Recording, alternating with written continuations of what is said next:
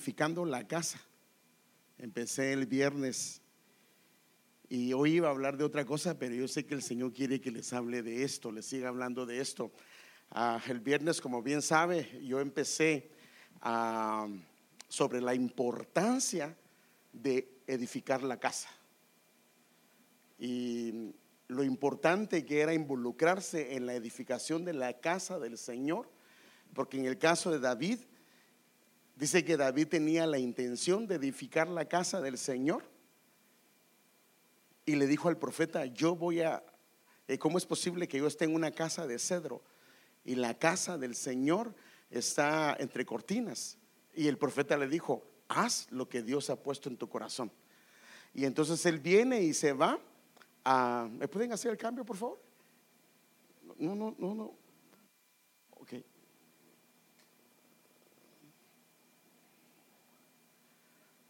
No puedo.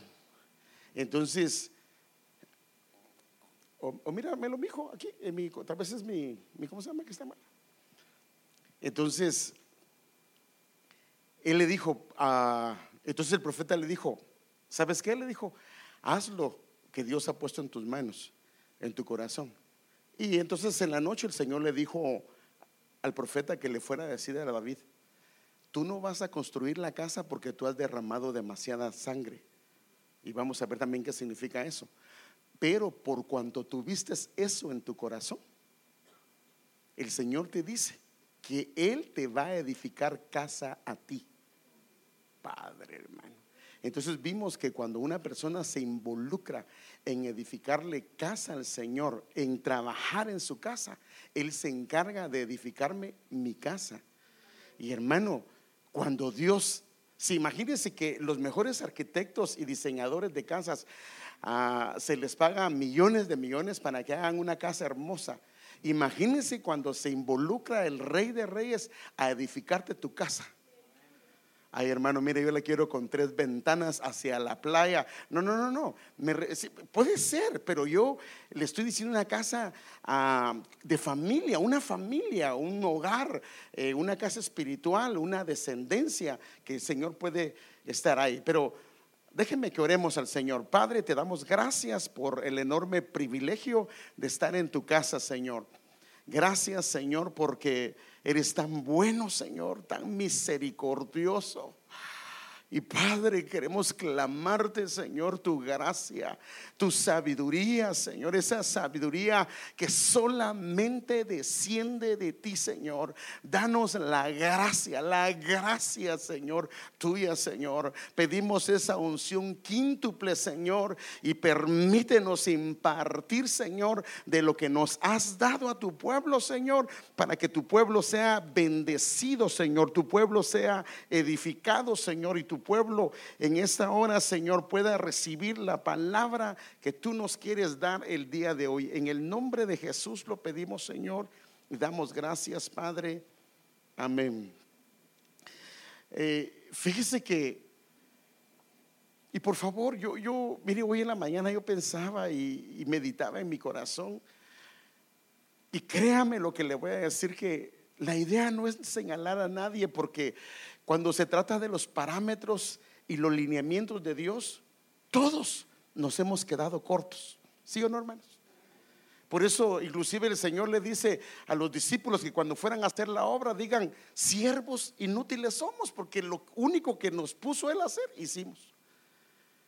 Y yo digo, Señor, si no haciendo todo lo que fue tu diseño, y algunas fue por dejadez, otra fue por falta de comprensión, otra fue porque eh, no hice nada.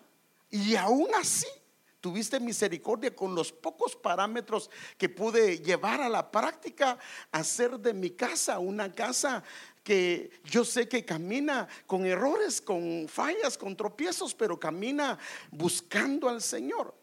Imagínense en la medida que lo tomamos en cuenta Él y el Señor se involucra en nuestra casa, hermano, esa casa va a ser una, una casa que va a caminar delante de Él. Por eso el Señor le decía a Abraham, eh, camina delante de mí, así le dijo, y sé perfecto.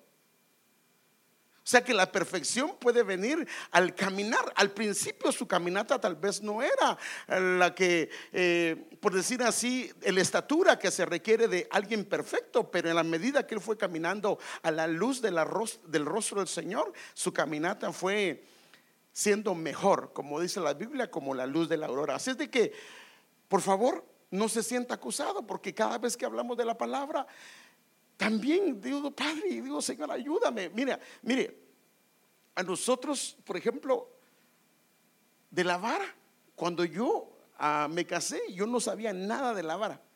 Aunque estaba la escritura ahí, pero nunca me la habían enseñado como me la enseñaron cuando mi hijo ya tenía como unos 11, unos 8 o 9 años. Pero cuando aprendí eso, comencé a practicar. Ahora, nosotros, por eso digo que muchas veces es por dejadez, porque ¿sabe usted cuando su hijo se portó mal o no sabe? Sí, hermano, nosotros sabemos, eso no tenemos que... Eh, mire, déjeme darle un ejemplo. Ayer hablábamos con mi esposa de eso. Y fíjese que no importa cuánto conocimiento tenga una persona. Mire, hay un hombre que dice la Biblia que ninguna de sus palabras Dios la botó a tierra, que es el profeta Samuel.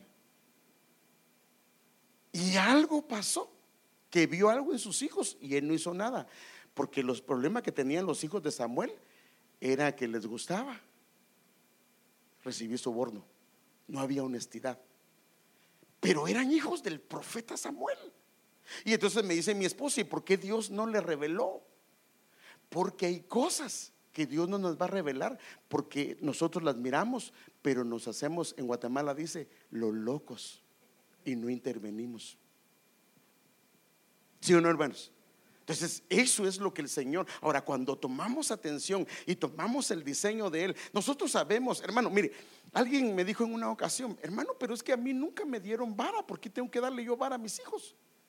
Bueno, si hay cuatro temperamentos. Si el temperamento del padre o de la madre es flemático, es muy probable que nunca le dé vara a sus hijos, porque ellos son los que más alcahuetean a los hijos. Número uno. Dos, si el hijo es flemático, estos son los más tranquilos, normalmente estos no necesitan tanta vara, sí la necesitan, pero la Biblia dice que en todos está la necedad, ¿sí o no? Entonces, aún el flemático necesita vara. Ahora, cuando el Padre la trabaja a través de la vara, que, es el diseño de Dios, entonces ese niño, esa niña, jamás va a ser expuesta su alma a que le trabajen en ya grande la necedad, porque el Padre la trabajó. Pero si no la trabajamos, pues esa necedad va creciendo, porque la necedad va creciendo y a la larga puede hacer daño a la familia. Entonces, ¿Quién nos conoce mejor? Es el Señor. Y si el Señor dice que la necedad se quita solo con la vara, ¿qué significa eso? Que solo es con la vara. Entonces, en base a eso, vimos la importancia de la edificación, pero hoy yo quiero ver en el hogar a quién le corresponde la responsabilidad de edificar la casa. Y ahorita se está tirando la chibolita esperando la esposa que diga, a ti te toca, o al otro, o la otra, a ti te toca. Y yo quiero enseñarle que es a los dos. A los dos le toca la responsabilidad de edificar. Y como ya le expliqué el, el viernes, y no puedo entrar en esto, que hay una diferencia entre construir y edificar. Construir se refiere a una parte del edificio y edificar se refiere al todo. Entonces, mamá y papá construyen pero como lo están haciendo con el diseño de Dios, es una edificación lo que están haciendo. Pero si ellos están construyendo fuera de la edificación del Señor, entonces solo es una construcción que puede no perdurar. Entonces, el Señor dice en Mateo 7:24 que cualquiera pues que me oye estas palabras y las hace, le compararé, aquí dice, a un hombre edificó su casa sobre la roca. Entonces aquí habla del hombre que edificó su casa sobre la roca, Y si lo hace, entonces cuando vengan los problemas, cuando vengan las tempestades, cuando vengan todas las circunstancias que vienen hacia un matrimonio, esa casa, como está fundada sobre la roca, va a permanecer firme. Bueno, con el hombre ya estamos. Es su responsabilidad y él tiene una parte. Ahora, si no la hace, Entonces aquí nos metemos en un problema porque en la casa van a haber fisuras. Y quien más van a ser afectados son los hijos. Ahora hablando de la mujer, cuando van a bendecir a Ruth, a, perdón, a Boaz con respecto a Ruth, los ancianos le dicen esto. Y todo el pueblo que estaba en el atrio y los ancianos dijeron, testigos somos. Haga el Señor a la mujer que entre en tu casa, estaba hablando de Ruth, como a Raquel y a Lea, las cuales, ¿qué dice? Edificaron la casa de Israel.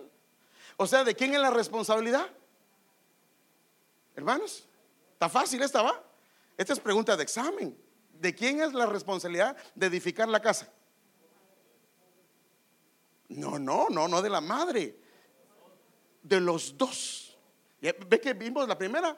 Al hombre se le pone que él edifique su casa. Y a la mujer que edifique su casa. Entonces es de los dos la responsabilidad. Pero cada uno tiene su parte. Pero si lo hacen con el diseño de Dios, se llama edificación. Fuera del diseño de Dios, se llama construcción. Y hablábamos del el viernes, perdón, rápidamente. La construcción es aquella que se hace fuera del diseño. Y hablábamos, por ejemplo, haga de cuenta que están haciendo un edificio.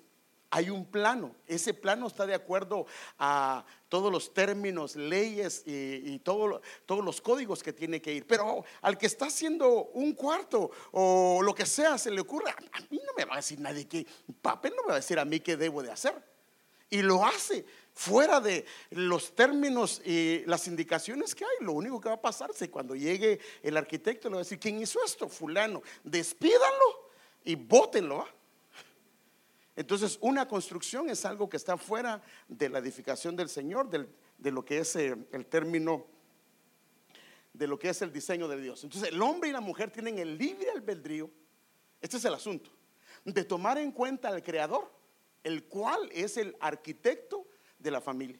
Y si nos dejamos llevar por lo que Él dice, hermanos, la, bienaventuranza que viene para nuestra familia es grande, porque qué hermoso es ver a los hijos cumpliendo. Por eso dice que es como aquel hombre que, que tiene su arco y los hijos son las flechas que los puede tirar y dan en el blanco. Pero qué triste es cuando los hijos agarran por diferentes lugares y termina uno llorando y sufriendo y claro, clamándole al Señor misericordia por ellos y Dios va a tener misericordia. Pero ¿quiere Dios que los hijos vayan como el hijo el pródigo a embarrarse de pecado? No, hermanos. Por eso es que Él dijo un diseño. Y si agarramos el diseño del Señor, el Señor va a guardarlos y va a cuidarlos. Por eso la Biblia dice, instruye al niño en su camino y cuando fuere viejo no se apartará. Y ya le expliqué que es la diferencia de instruir, es el soplo que se le da a ellos a través de la enseñanza.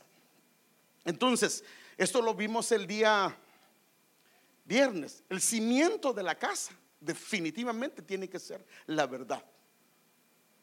No medias verdades, no, no, no, la verdad. Mamá es cobertura y es muro a la vez. Papá es cobertura y también es muro a la vez. Y el vínculo de esa cobertura debe de ser Dios. Debe de ser Dios la cobertura y la verdad o Cristo como la simiente, como el, lugar donde debe de descansar una casa. Ahora, ¿qué pasa cuando la mujer no tiene conocimiento de Dios y Dios y el esposo sí? Va a ser afectado pero en alguna medida, pues el Señor les va a ayudar.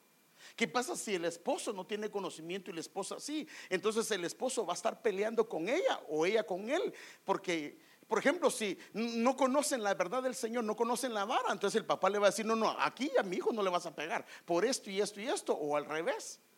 Pero cuando hay una unión, un vínculo, esto es diferente. Y aquí es donde la Biblia dice, es el versículo que le estaba leyendo de que hablamos el viernes.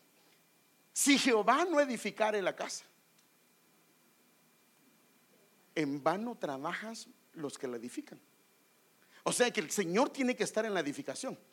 Y para que Él esté en la edificación, el diseño tiene que ser de Él. O sea, podríamos estar edificando, que es construyendo, pero fuera del diseño de Dios. Y eso Es lo que dices, Él no está ahí, porque en vano trabajarían. Eh, si Jehová no vela, en vano vela la guardia. Estos son límites. Si los límites que estás poniendo no son los límites del Señor, entonces de nada sirven. De los límites tienen que ser también del Señor. Y mire qué importante que sea en Él, porque dice, eh, esto lo leía mi hermana Ingrid el, día eh, miércoles, firmemente arraigados. ¿Y dónde? Y edificados en Él. O sea que donde tenemos que crecer es en Cristo. Y si crecemos en la verdad, vamos a estar firmemente arraigados y edificados en la verdad que es el Señor Jesucristo. la Biblia describe las cosas, y aquí es donde quiero empezar, porque se recuerda que vimos la importancia de la edificación de la casa, pero ahora quiero ir a las cosas que la Biblia describe que pueden dañar o impedir la edificación de una casa. Porque esto, hermano, tenemos que entrarle porque tal vez, fíjese, pues tenemos el diseño divino. Estamos de acuerdo como esposos. Pero ¿por qué no se edifica? Y vemos que no se edifica. Entonces yo quiero enseñarle qué cosas dice la Biblia que pueden dañar la edificación. Ahora, si no tenemos el diseño divino, entonces la Biblia dice, van a venir vientos y se van a arrasar. O sea, una casa donde es probada es cuando vienen los problemas, porque cuando todo está bien, ah, todo está bien. O sea, el problema, cuando vienen los problemas es donde se ve dónde está. Si cada quien dice yo por tu lado y tú por tu lado, de seguro que esta no es la verdad de Dios, no es el cimiento de esa casa. Pero lo primero, lo último que una persona pensaría es en el divorcio si ellos están firmemente arraigados en el Señor. Entonces, lo primero, y esto ya lo vimos, ignorar el diseño de Dios que Dios diseñó para la familia. Ese es el Salmo 127, si Jehová no edifica. Esto ya lo vimos el viernes. La falta de sabiduría del cielo en el hogar. Y usted sabe que hablamos de eso, que están de los dos lados, del hombre y la mujer. En este caso dice, la mujer sabia, ¿qué dice? Edifica la casa. Pero la falta de sabiduría puede hacer que la mujer con sus manos la destruya. Eso lo dice la Biblia. Ya lo vimos, no lo vamos a seguir viendo porque eso ya lo vimos. Y aquí me quiero enfocar ahora en algunas cosas que necesito hablarle con respecto a este punto de lo que no hemos hablado. Necesitamos estar conscientes que hay fuentes distintas de la sabiduría. Y por supuesto, cada una de ellas conlleva sus propios resultados. Porque no necesariamente la manera de pensar, la fuente es el Señor, sino a veces es algo que no es el Señor. Y los resultados son ah, lo que se da en el hogar. Y déjenme darle un ejemplo de esto con respecto a la escritura. En Santiago 3:13, que es el que habla de esto, dice, si ustedes son sabios, aquí dice, si son sabios y entienden los caminos de Dios, demuéstrenlo viviendo una vida honesta y haciendo buenas acciones con la humildad que proviene de la sabiduría. Pero si tienen envidias, si tienen envidias amargas y ambiciones egoístas en el corazón, lo que trata aquí de decir es, no traten de pensar que es otra cosa. No, no, no, no. No encubran la verdad con jactancias y mentiras porque eso no es la sabiduría de Dios. Y entonces sigue diciendo, el 14, 15. Pues la envidia y el egoísmo no forman parte de la sabiduría que proviene de Dios. O sea que si la envidia y el egoísmo están en el hogar, eso no es sabiduría de Dios. Pues la envidia y el egoísmo no forman parte de la sabiduría que proviene de Dios. Dichas cosas, por ejemplo, hay sabiduría que proviene de algo terrenal que no es de Dios. O puramente humanas, natural, dice otras versiones. O una sabiduría que inclusive podría surgir de los demonios. Eso es lo que dice la escritura. Entonces, si viene eso, entonces se va a dar celos, envidias, contiendas. Entonces, cuando la conducta en la casa puede ser debido a envidias, celos, egoísmo, contiendas, posiblemente la sabiduría que está operando en el hogar puede ser o terrenal o puede ser humana o podría ser hasta demoníaca. Porque déjenme decirle lo que dice la Biblia con respecto a esto. Pues donde hay envidias y ambiciones egoístas también habrá desorden. O sea que si hay desorden, la sabiduría no es de Dios. y toda clase de maldad. Y entonces el, el versículo 17 dice, sin embargo, y aquí nos da el detalle de qué es la sabiduría divina. Sin embargo, la sabiduría que proviene del cielo es ante todo, mire hermano, y aquí empieza, es pura. Ama la paz, es amable, está dispuesta a ceder ante los demás. Padre, aquí, aquí está difícil la cosa, hermano. ¿Cedes tú ante tu esposa, ante tu esposo? Como en Guatemala tenemos un dicho, o se monta uno en su macho, allá ya se montó en el macho y de ahí no quiere bajar. Por eso la Biblia dice, someteos unos a otros en el temor del Señor. Claro, hay veces que, como le dijo Dios a Abraham, ¿por qué escuchaste? No, perdón, le dijo a Adán, ¿por qué escuchaste a Sara? Perdón, a Eva. Pero en otra oportunidad le dice Dios a Abraham, escucha a Sara. Entonces hay que discernir. Entonces, dispuesta a ceder ante los demás, está llena de compasión y de buenas acciones. O sea que si son gritadas, es sabiduría de Dios. Ay, déjeme ver, hermano, tengo que pensarlo bien, a ver si qué, si, qué disierno. No, no, usted sabe que eso no es de Dios. No muestra favoritismo y siempre es sincera. Ah, de eso sí yo tengo, hermano. Yo le digo las verdades. No, no, no. Pero hay verdades que hay que decirlas con amor y cariño. Mire, por ejemplo, a uno le pasa, o nunca le ha preguntado a su esposa, ¿estoy gorda, mi amor? Ah, esa, esa, pregunta es como, de verdad, requiere la sabiduría celestial. Si uno, hermano, si uno le dice que no, ¿qué dice? Me estás mintiendo, ¿verdad? Si le dice que sí, qué grosero eres. Y si se queda callado, no te importa, ¿verdad? Entonces la respuesta es, así como estás, estás hermosa. No le dijo nada, ¿verdad? Porque, ¿sí o no? Porque ellas quieren oír algo que no es cierto. Pero si se los dice, entonces el problema es que se meten en conflictos. Entonces aquí hay que pedir una sabiduría que viene del cielo.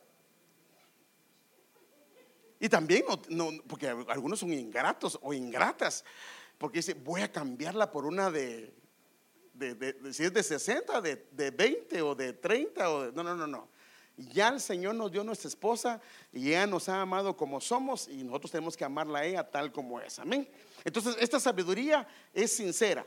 Ah, mire lo que dice, y los que procuran la paz, debido a esta sabiduría, sembrarán semillas de paz y recogerán una cosecha de justicia. Ay, hermanos. Entonces, ¿puede haber paz en el hogar? Si la sabiduría que viene del cielo estamos practicándola, entonces en el hogar va a haber paz y entonces va a ser hermosa la relación que hay en una casa, en un hogar. Entonces, la falta de acuerdos en el hogar puede ser una razón por qué la, la casa no se edifica. Y ahora quiero yo tratar esto con relación a, a esta falta de acuerdo en varias cosas. Yo quiero verlo, hermano, que eh, por eso estamos viendo lo, que puede estorbar para edificar una casa y una de ellas es la falta de acuerdos mutuos en el hogar. Y déjenme enseñar. Los más grandes problemas del hogar perdón, lo más grande, o sea, los peores errores eh, al tratar en el hogar es tratar de resolver los conflictos en medio de los problemas. Mire, eso no resulta, no edifica y únicamente destruye. Cuando tú quieres arreglar los problemas en medio de los conflictos y, por ejemplo, poner las cosas que son, lo único que hace es destruir y no edifica el hogar, no para nada. Entonces déjenme darle un ejemplo y lo quiero usar con Primera Reyes capítulo 6, versículo número 7, pero por el momento voy a usar la primera parte. Aquí dice, en la parte 5, o perdón, en el 4, ningún instrumento de hierro, perdón, ningún instrumento de hierro se dejó ir en la casa mientras la construían, o sea, la edificaban. No se dieron ni martillos, no se dieron ni hachas, ni instrumentos de hierro porque estos instrumentos, cuando se edifica una casa, no permite que la casa se construya, sino que se la trae abajo. Entonces yo quiero que veamos ¿qué es esto? Y en relación al acuerdo mutuo, que a eso es lo que quiero ir. Entonces, Jeremías 23, 29 dice, no es mi palabra como fuego, dice Jehová, y como martillo que quebranta la piedra. O sea, que hace el martillo? Quebranta la piedra. O sea, que así de fuerte es, o sea, puede quebrantar una piedra. Y a esto es lo que yo quiero apuntalar, que aquí es lo que el Señor se refiere con esto. En Proverbios 12, 18 dice, hay hombres, y ahora aquella era la mujer, ahora viene la, perdón, al hombre, ahora viene el hombre. Hay hombres cuyas palabras son como golpes de espada. Mas la lengua de los sabios es medicina. O sea que aquí habla de que el hombre no es sabio. Y sus golpes son como golpes de espada. Entonces las palabras son comparadas al martillo que puede quebrantar la roca. ¿Qué es lo que quiere decir el Señor con esto? Por ejemplo, un esposo o una esposa que continuamente está acusando o señalando al cónyuge de sus fallas y no para en ningún momento. Es como que tenga un martillo en la mano y está dando, dando, dando y tarde o temprano va a quebrar. El problema es que lo que va a quebrar, aquí dice que quiebra las piedras y las piedras son las verdades que Dios nos ha dado. Muchas veces son cosas que son parte de lo que el Señor nos ha hablado, pero como la, yo no creo que seas un hombre de Dios. Y el Señor ya le habló que es un hombre de Dios, pero como lo va, le va, le va. La parte de la imagen de, que es un hombre, de un siervo, un, alguien que, es amado por el Señor, se lo quiebra, o el hombre o se lo quiebra la mujer. O sea, quiebran las verdades, las, las verdades que se han recibido. Es como dice la Biblia, como una gotera continua, que es cuestión de tiempo y va a destruir el alma de una persona. O sea que esto es el martillo que puede afectar una vida. Especialmente cuando se dirige a aquellas cosas que son verdad de Dios, que Dios está trabajando en el cónyuge. Por ejemplo, haga de cuenta usted que una persona comenzó a venir a la iglesia. Era una persona que estaba su corazón amargado y perdonó a su esposo o perdonó a su esposa. Pero él vuelve a hacer lo mismo o ella vuelve a hacer lo mismo. Y entonces lo que hace es que le dice, ¿de qué te sirve haber llorado aquel día? ¿De qué te sirve haber pasado al altar? Si mira lo que estás haciendo. Entonces lo que está haciendo es matando aquello que Dios está comenzando a procesar en esta persona. ¿Sí me doy a entender, hermano? Ahora, por ejemplo, una persona tiene problemas con la honestidad o con la mentira. Y de repente el esposo o la esposa se agarran ellos mintiendo y le dice, ¿para qué sirve que vayas a la iglesia? ¿De qué sirve que prediques? ¿De qué sirve que enseñes? ¿De qué sirve que cantes? Hermano, lo único que está haciendo es agarrando un martillo para destruir lo que Dios está formando. Porque no hay nadie en la iglesia que tenga una estatura que diga, ya no fallo. Si la Biblia dice que todos pecamos, ¿sí o no? No hay nadie que no pueda fallar. Entonces, cuando comenzamos y dirigimos directamente, y a veces sin darnos cuenta, lo hacemos hacia aquello que Dios está comenzando a restaurar. Pero como no lo restauró como yo quiero, es que ya debería estar cambiado. Por eso lloraste. No, no, no, no. Es un proceso, es un proceso. O a veces pasa, ¿para qué tanto lees la Biblia si no la practicas? Hermano, entonces, pero sí, mire, pues, haga de cuenta que usted sea. Y su esposo o su esposa le dice, ¿de qué sirve que esté leyendo la Biblia si no la practicas? ¿Qué cree que va a hacer, hermano? Honestamente, ¿qué va a hacer? La deja de leer. ¿Quién va a salir perdiendo? Porque cuando uno la está leyendo, hermano, de repente el Señor lo va a quebrantar a uno con algo si el esposo o la esposa está leyendo la Biblia, déjelo que lo siga leyendo. Tal vez algunas áreas no han cambiado, pero déjelo. El Señor va a encargarse de él o de ella. Pero tengamos cuidado que no usemos el martillo. Porque el martillo, hermano amado, puede hacer pedazos la verdad que Dios ha sembrado en el corazón de alguien. Ni hachas. Ahora, mire que dice, ni, martillos, ni hachas, ni ningún instrumento de hierro se dejó ir en la casa mientras la edificaban. O sea, si esto hay, no se va a poder edificar. Si anulamos todo esto, se va a poder edificar. ¿Qué son las hachas? ¿A qué se refiere la Biblia con hachas?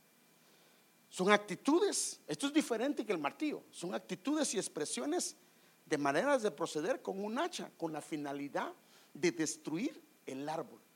El hacha sirve para bajar los árboles. Eh, ¿Qué representa el árbol? El árbol representa al creyente. Hemos sido plantados como árboles de justicia en la casa del Señor. Al que medita su palabra será como árbol plantado junto a corrientes. Entonces el árbol representa. Entonces el hacha va hacia la raíz. Lo quiere botar. Esto ya va cambiando de nivel. Aquellas verdades, esto es directamente a la vida. Es una manera de aniquilar a alguien, botarlo, hacerlo leña. Y bien decimos la palabra, hacer leña a alguien, es hacerlo pues prácticamente pedazos. O sea, sigue dando, este ya no puede ni siquiera dar fruto porque ha sido caído, ha sido botado.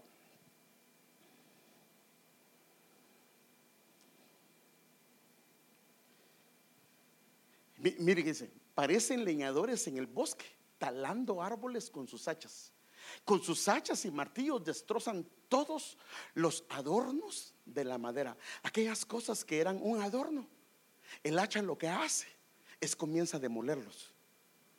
Y después dice, ¿por qué mi esposo es tan simple? ¿Por qué mi esposa es tan simple? Mire, hermano, a nosotros de niños, no sé cómo fue usted, pero uno no se podía acercar a los papás y abrazarlos. ¿qué está haciendo usted? Usted es hombrecito, no puede. Y hermano, de alguna forma lo van eh, a uno ministrando y entonces uno ya se vuelve muy, muy simple. Antes de los 3, 4, 5 años uno es cariñoso con los papás, pero si los papás comienzan a hacer así, lo vuelve muy simple a uno. Y después lo ministraron con simpleza. Entonces, los adornos que tiene lo pueden quitar. Por ejemplo, mire, si de repente a su esposo se le ocurre hacerle un su desayuno, Nunca lo ha hecho. Y usted llega, se levanta y dice, mm, ¿qué estabas haciendo vos? llegaste a estar de la repartición, ¿verdad? Mm, esto, ni el chucho se lo va a comer. perdón, el perro, es que en Guatemala es el perro. ¿Usted cree que le va a volver a hacer otro desayuno? Es muy probable que ni aquí ni en la próxima.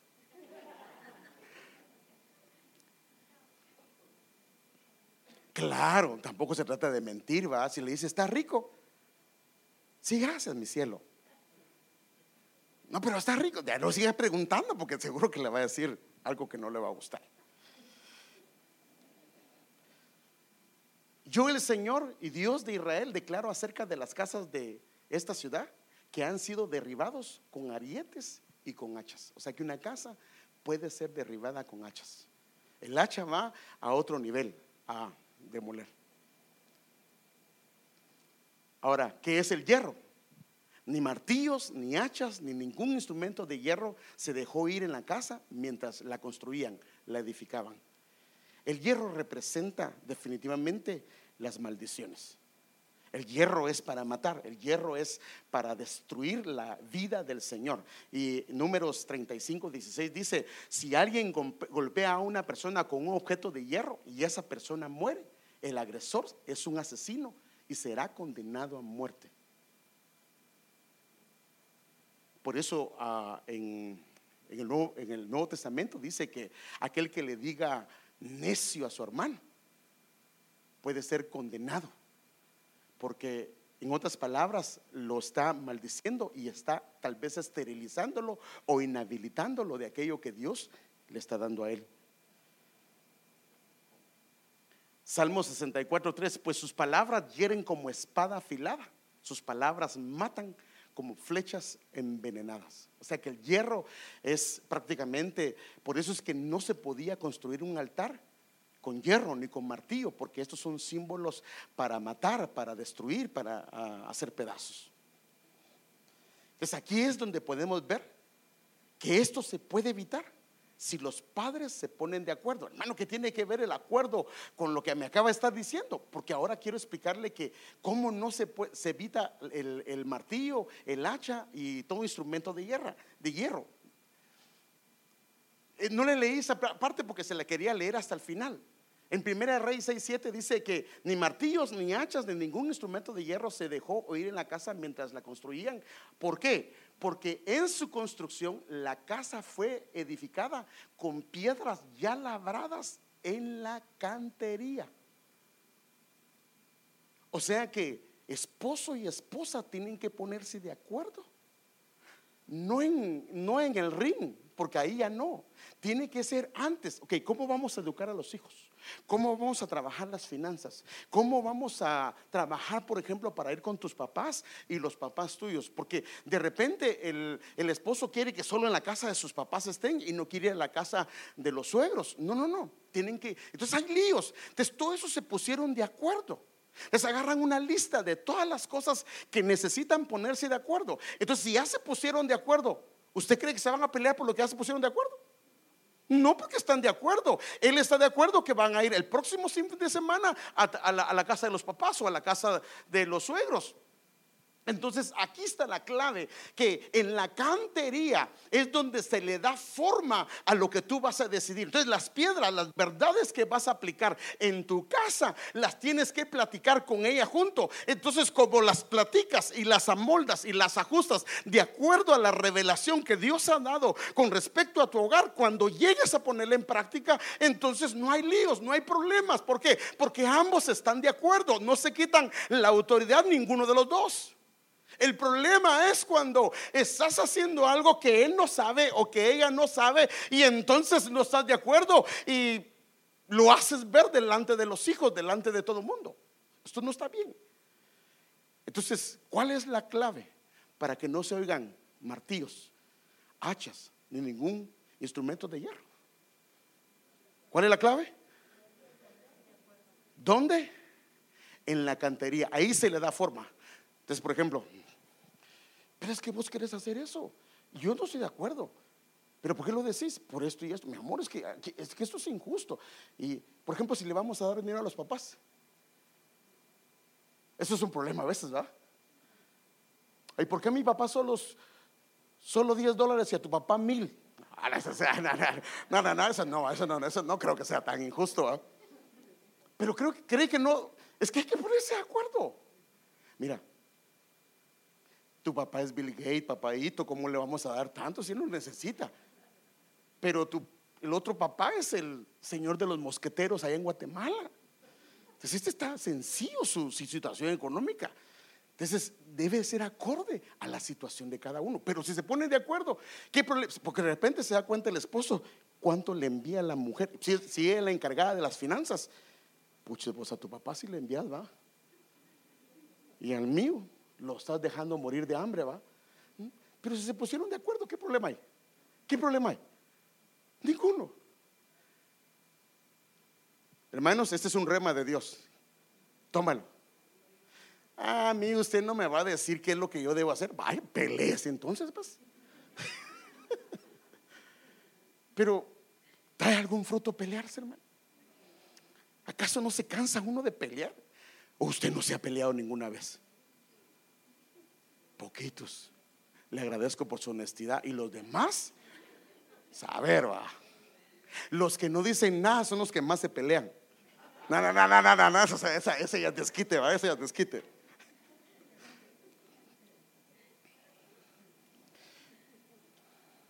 Esta es la clave de una edificación de la casa. Esto podría evitar martillos, hachas y cualquier instrumento de hierro. Es imposible que cualquiera que de esos instrumentos salgan a, la luz cuando hemos puesto de acuerdo. Imagínense si lo hacemos orando. A ver, mi amor, de acuerdo, oremos al Señor. Hay paz en el corazón de ella, hay paz en mi corazón. Y no habrá injusticia, porque el problema es que a veces entre los esposos nos hacemos injusticias sin darnos cuenta. Caminarán dos juntos si no se han puesto de acuerdo. ¿Para quién es esto? ¿Para el mundo o para nosotros? Para nosotros. Entonces, ¿no será que esto es lo que ha pasado? Que no nos hemos puesto de acuerdo. Y mire lo que dice este pasaje. Me gusta esta versión, Eclesiastés 4:12. Alguien que está solo puede ser atacado y vencido, pero si son dos y se ponen de espalda con espalda y vencen, mejor todavía si son tres. Aquí la idea es que seamos tres. El Señor, tu esposa y tú. Porque si son dos, corren el riesgo. Si son tres, no, porque estás con el diseño de Dios. Mire, hermano, el enemigo no puede destruir algo que es la edificación que Dios está haciendo en tu hogar. Pero donde Él se puede meter, porque por ejemplo si es mentira, le pertenece, Él puede meterse ahí. Pero cuando estás basado en la verdad, ¿cómo? Él no puede, Él no puede. Entonces ya vimos la falta de acuerdos, ahora quisiéramos ver la falta de prudencia en el hogar. Es algo que también puede afectar. ¿Qué es prudencia? Es la capacidad de pensar ante ciertos acontecimientos o actividades sobre los riesgos posibles que estos conllevan. Entonces, prudencia es como lo que estaba diciendo yo cuando pregunta a la esposa si está gorda o no, o el esposo, el esposo no tiene problema con que le digan si está gordo o no. Bueno, a no ser que sea gotera continua, porque también ya le dije que cuando está, eso sí, bájese la panza, quítese las uñas, mire que me piscan. Y no, eso sí lo, eso sí lo va, eso sí lo va. Si todos los días lo hace, sí, sí lo va a hacer.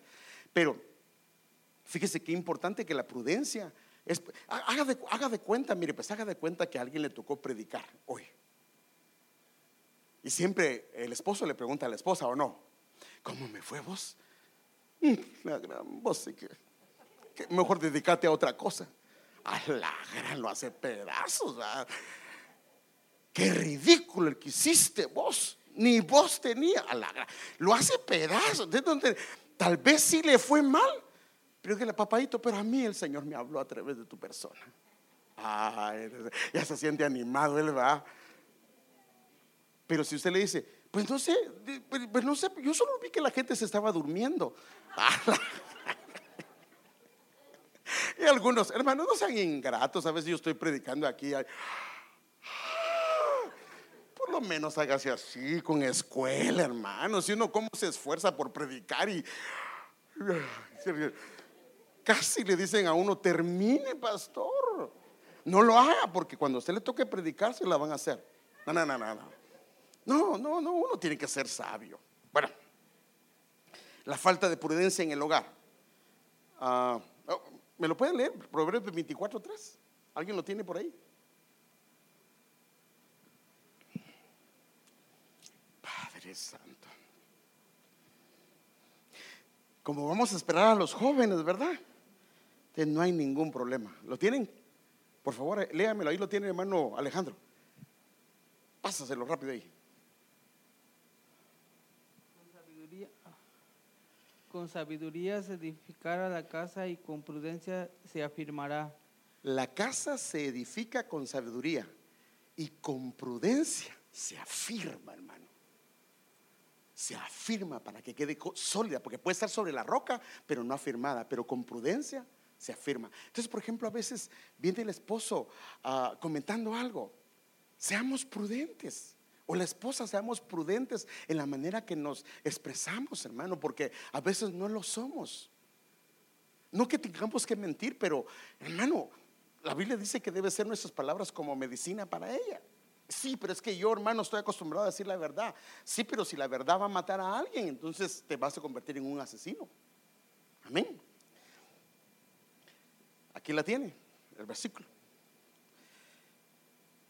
El otro es la falta de buen juicio o razonamiento. Y esto lo encontramos en 1 Samuel 25, eh, 32 al 35. Era cuando David mandó a pedir comida a Naval, que era el, no, ¿cómo se llamaba el esposo de Abigail? Naval era, a Naval.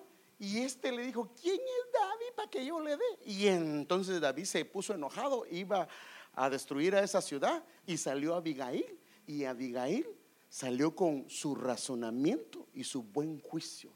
Entonces, por ejemplo, a veces de repente uno va a tomar malas decisiones y la esposa le dice, no, papayito, no lo hagas. ¿Para qué te vas a vengar? Déjale la venganza al Señor. ¿Por qué vas a hacer eso si a la larga esto te va a hacer daño? O sea, si me entienden, hermano? O sea, porque no, sí, hazlo.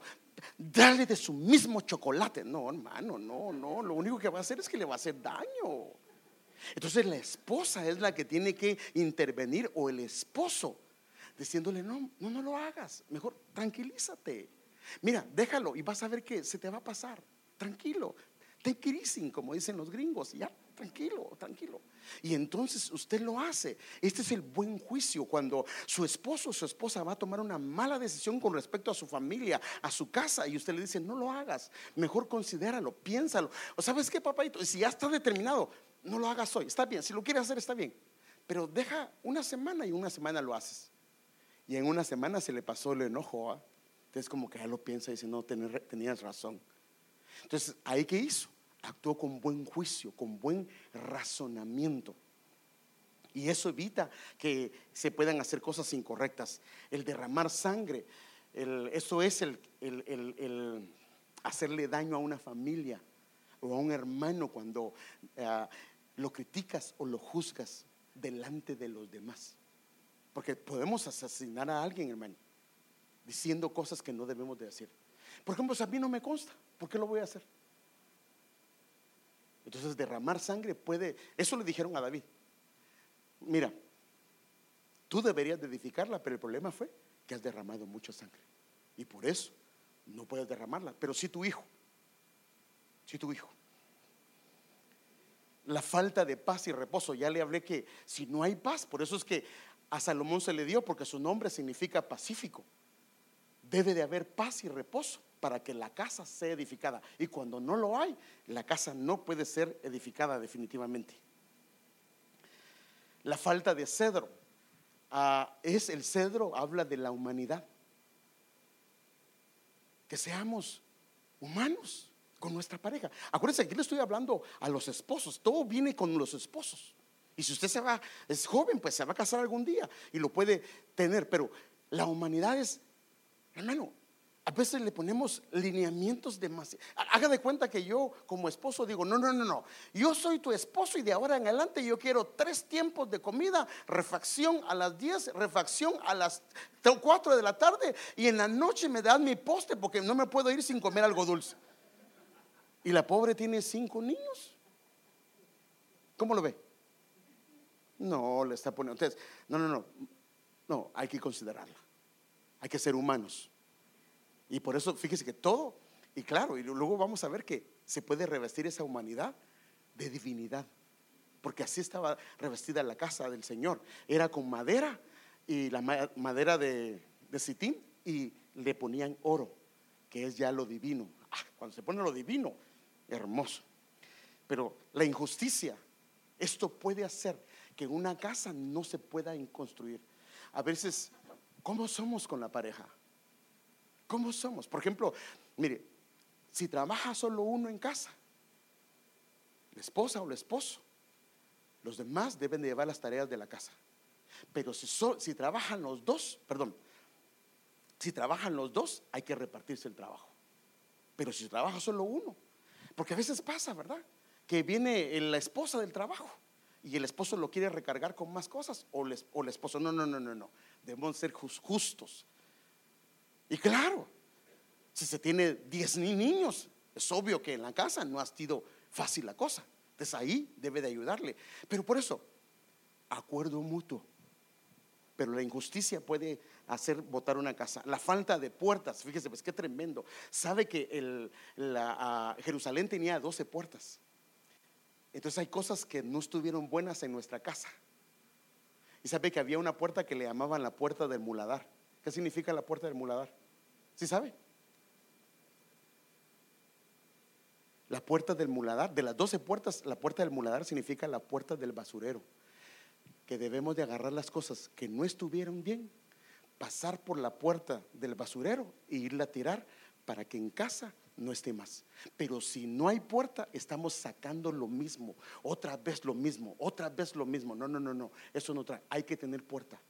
y la puerta de las ovejas, la puerta del pescado. Pero eso habría un estudio, pero la puerta del muladar. Saquemos las cosas que nos han hecho daño. Pasemos la puerta, tirémoslas y dejémoslas fuera. Y que la casa quede limpia. Amén, hermanos.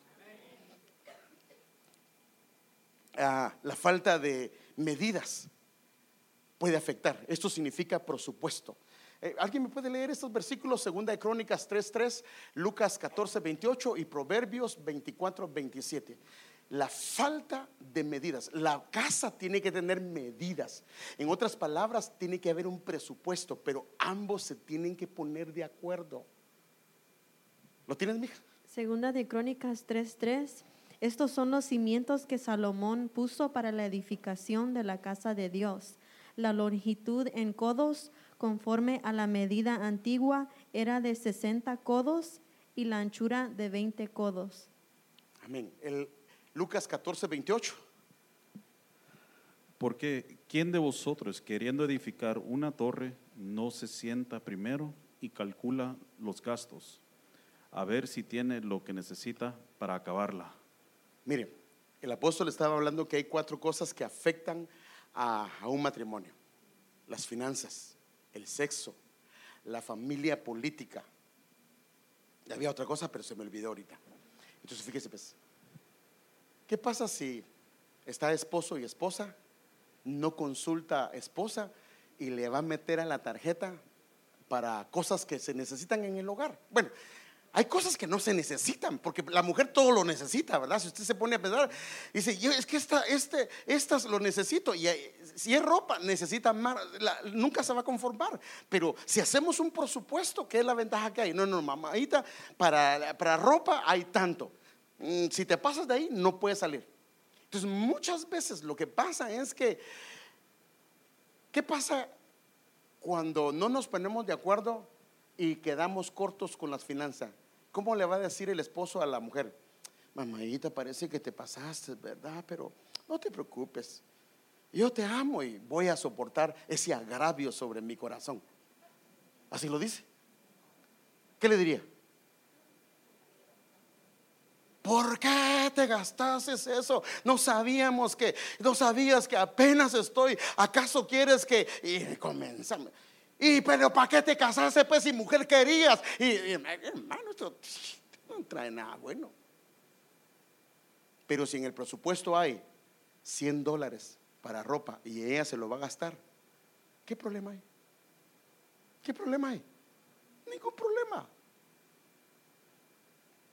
Entonces, las finanzas es una de las cosas que hay que ponernos de acuerdo, porque las finanzas sí afectan una casa y la pueden hacer que deje de ser construida. Ay, hermano, pero es que a mí me enseñaron que el hombre es el que debe llevar. No, no, no, no. En el hogar, primero, los esposos no deben tener dos cuentas separadas. Discúlpeme, pero no, eso no funciona. En el hogar, aunque trabajen los dos, es una sola cuenta. Porque si- no es que yo no le confío, entonces ¿para qué se casó? Porque cuando nos casamos, hermano, ella, lo mío le pertenece a ella lo de ella me pertenece a mí. Es más, cuando nos casamos, las deudas de ella, por eso es que uno tiene que, antes de casarse, mire, es que de verdad, hermano, de repente ve a la jovencita, tan chula toda, pero ¿qué es ella? Todas las semanas va con las uñas, con el pedicure, a hacerse las cejas y esto es gasto que usted tiene que cargar. ¿Sí o no? Y si usted apenas que va saliendo solito, no, no, no, piénsela. y aparte que ella viene y tiene, es bonita, dice, mira, yo soy bien, eh, estoy bien actualizada y saca su cartera y 20 tarjetas de crédito. Ah, de seguro que esa mujer está bien endeudada. O el hombre está bien endeudado. O ella o él va a cargar con las responsabilidades de las finanzas que tiene la otra persona. Entonces usted, antes de casarse, dígale, muéstrame tu cartera. Mire, aunque no me lo crea, hermano, aunque no me lo crea, cuando usted se casa, tal vez usted era solvente y su mujer no. O la mujer era solvente y su marido no. Créame, como eso no se arregló, son conflictos. Hermano, créame lo que le estoy diciendo. Entonces, hermana, usted no me va a decir usted cómo manejo mi dinero. Pues ahí, mire usted cómo le hace. Pero quiere evitarse problemas. Siente con su, siéntese con su esposa. Hagan un presupuesto y dígale, vamos a hacer esto. Esto es lo que entra. Porque mire, como no hacemos presupuesto, no importa cuántos empleos agarre, no importa cuánto le suban la hora extra, siempre van a haber problemas económicos. Entonces, por favor, necesitamos sentarnos. Ahora, si es Bill Gates, pues gaste lo que quiera. Amén. La falta de misericordia y amor, el amor edifica, la falta de amor destruye. La misericordia también. Tenemos que ser misericordiosos. ¿Qué pasa si eh, la, esposa se pasó, haga de cuenta que tiene 100 dólares y se pasó un dólar? ¿Por qué te gastas? No, no, tampoco, ¿verdad? No, no, con amor. Falló. Es que ya estábamos de acuerdo. Pues sí falló, mi amor. ¿Qué pasó? ¿Qué pasó? Esto y esto. Bueno, arreglémoslo. Tal vez tiene su razón. O al esposo, como sea.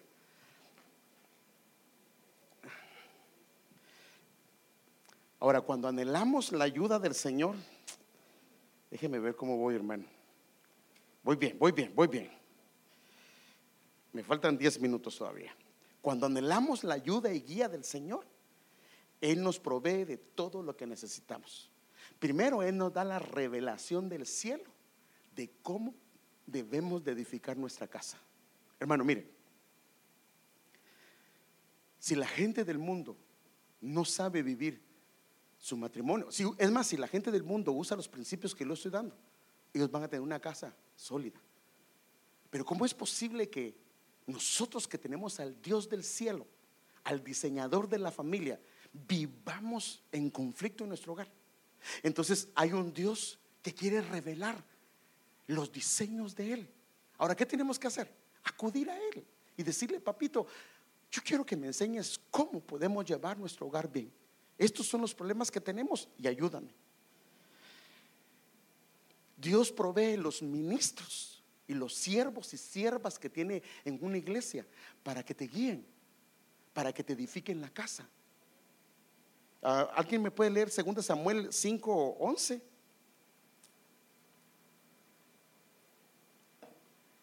David no edificó su casa, fíjese, pues, él la edificó, perdón, pero en lo físico. Dios le mandó gente, que era gente que se encargó de edificarle la casa. Porque lo que hace Dios es que levanta ministros para ayudarte a edificar la casa. Si lo tienes, léelo, mijo. Amén. También Irán, rey de Tiro, envió embajadores a David y madera de cedro y carpinteros y canteros para los muros, los cuales edificaron la casa de David. Dice, él envió mensajeros. ¿Sabe qué es la palabra mensajeros? Es Malek, que significa apóstoles, significa enviados que Dios usa para construir la casa. O sea, mandó los maestros, todo lo que necesitan. Y en Efesios capítulo 4, versículo 11 también nos dice que Él ha puesto ministros para edificarnos como casa del Señor. La sabiduría para edificar. Dios no la da. Si alguien tiene falta de sabiduría, ¿qué dice? pídala a Dios, el cual que dice, la da al que la pide. O sea que si nosotros no tenemos sabiduría, es lo que dice, como padre dice, pídemela yo te la voy a dar. Y voy a tener la sabiduría que necesitas. Dios provee todo lo que se necesita para su casa, porque Él sabe, hermano amado, que cuando nosotros edificamos la casa y si nuestra casa está bien, la iglesia está bien, la sociedad está bien, perdón, la ciudad está bien, la sociedad está bien. Qué hermoso es cuando la familia, la casa está bien y Dios provee todo lo que necesitan. ¿Cuáles cosas me pide el Señor para que Él se involucre en la edificación de mi casa? Yo quiero enseñarle, hermano, algunas cosas.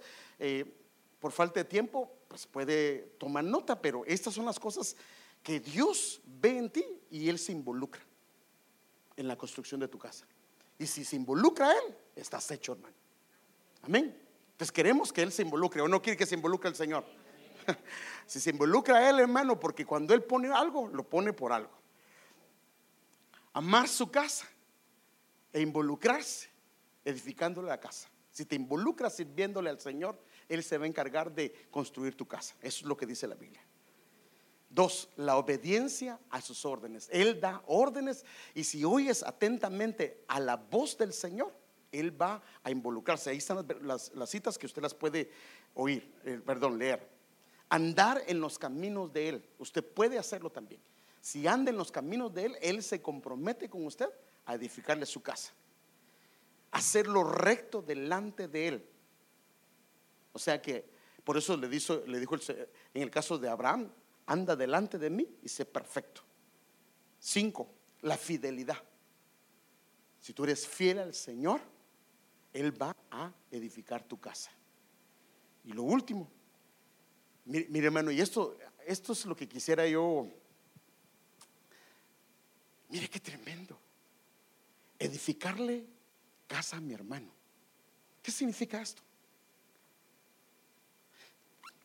Ah, en Israel había una ley que le llamaban la ley del levirato.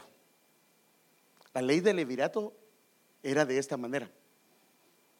Cuando un hombre se cansaba, se casaba, no se cansaba, se casaban. Hermano, es que así yo soy. No, no, no, no. Se casaban, no se cansaba. Entonces, cuando un hombre se casaba con una mujer y él moría y no tenía hijos, Dios no quería que su nombre fuera borrado. Y entonces la ley era que el familiar más cercano se metiera con la mujer, se casara con la mujer y le levantara un hijo al que se, al difunto. ¿Para qué?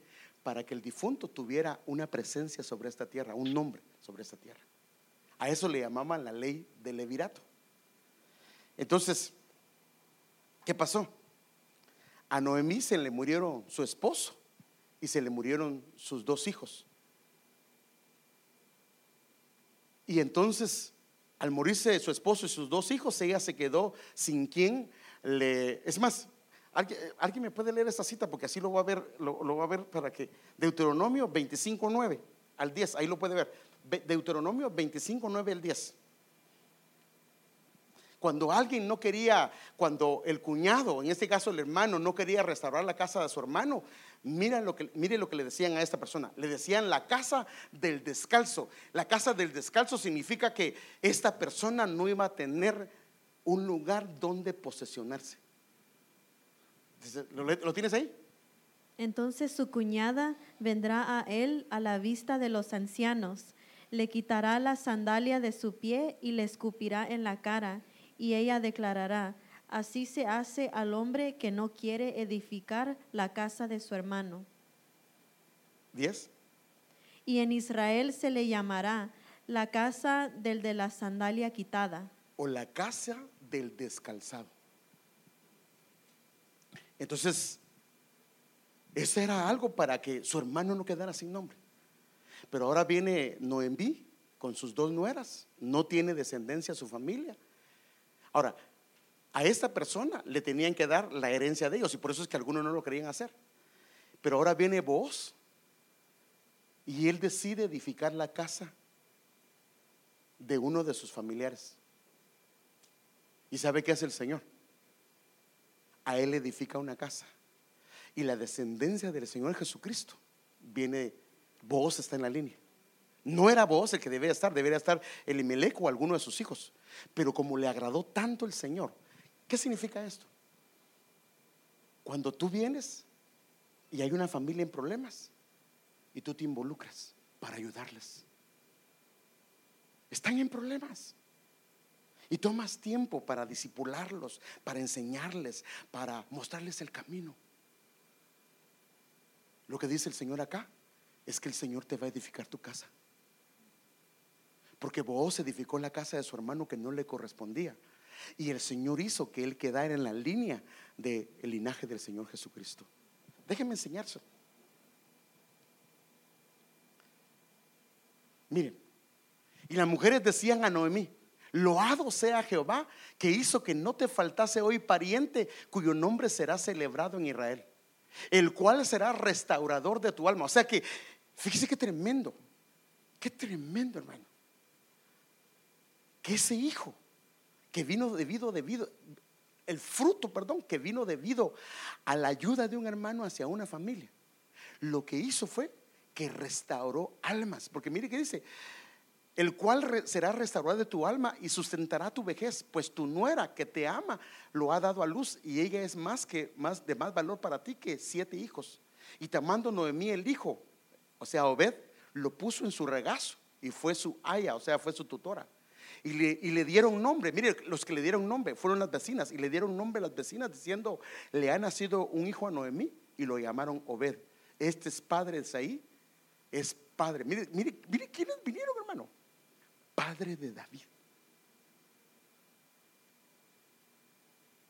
Esas son las cosas que dice la Biblia que debemos de ser.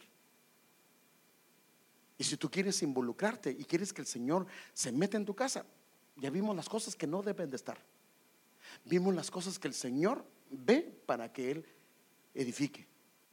Y una de las cosas más importantes que está en la mano es que gente conoces que está mal y tú les tienes confianza y tú los conoces y los puedes ayudar.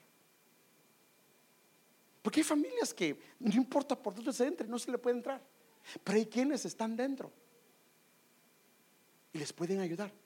Ahora, espero que usted no se quede callado. Porque hay veces que uno ve la familia con problemas y uno no quiere meterse en problemas. ¿Y qué hace? No, que alguien más le diga. No, no, no, no.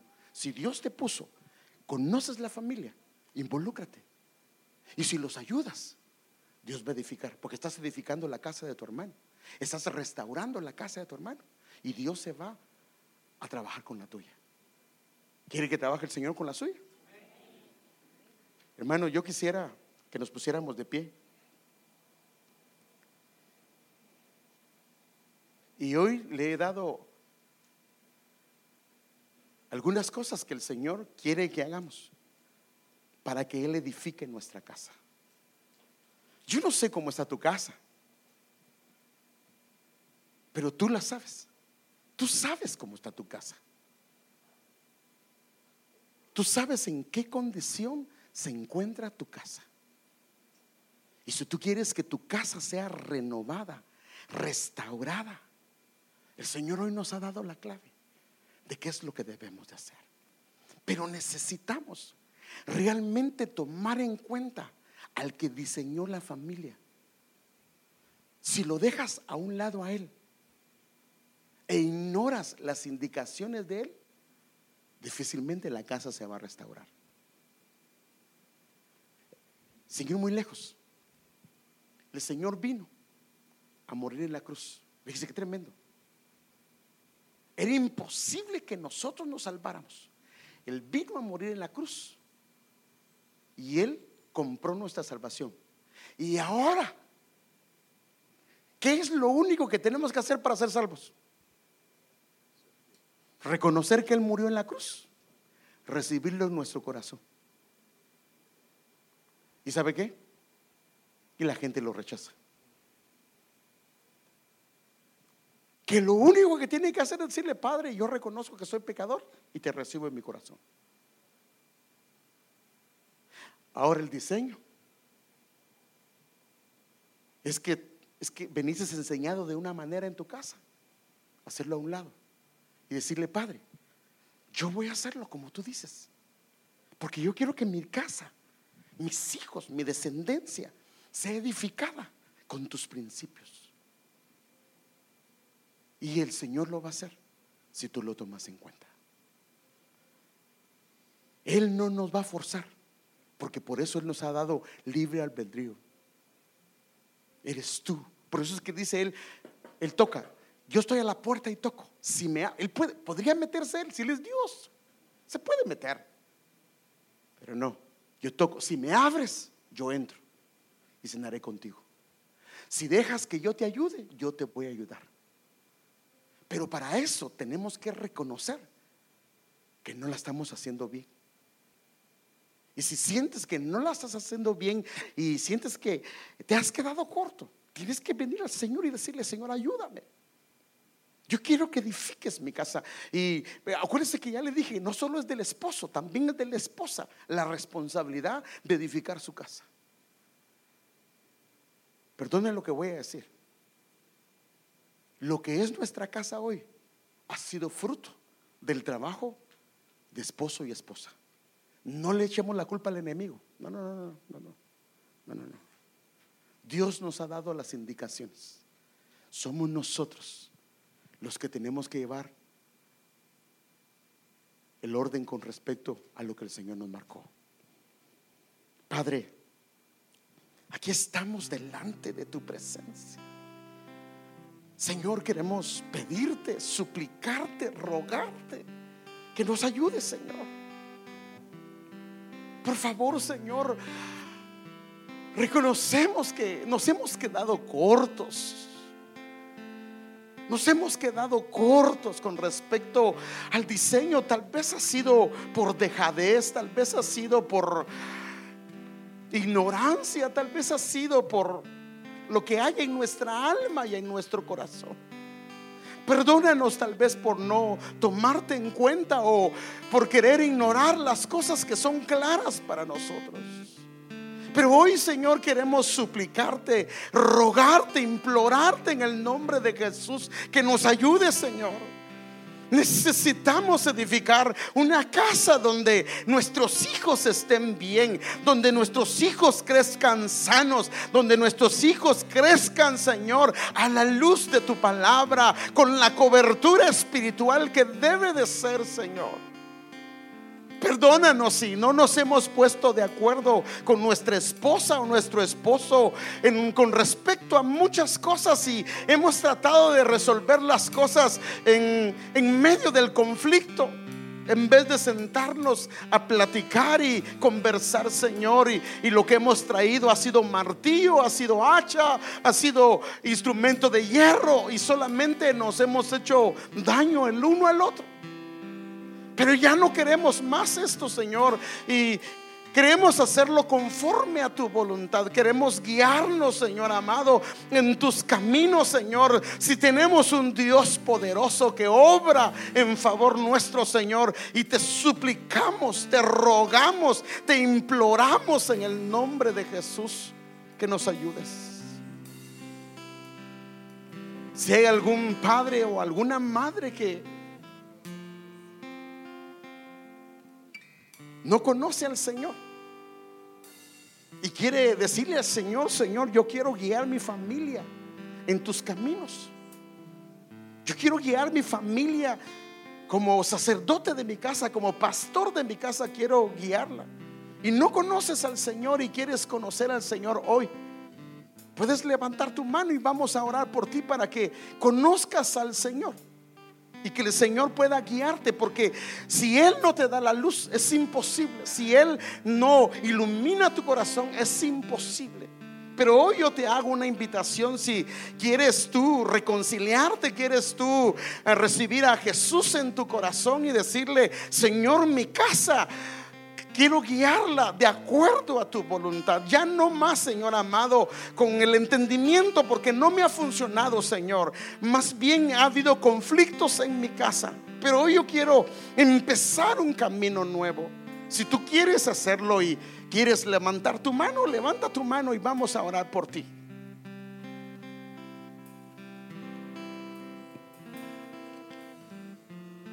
Gracias Jesús.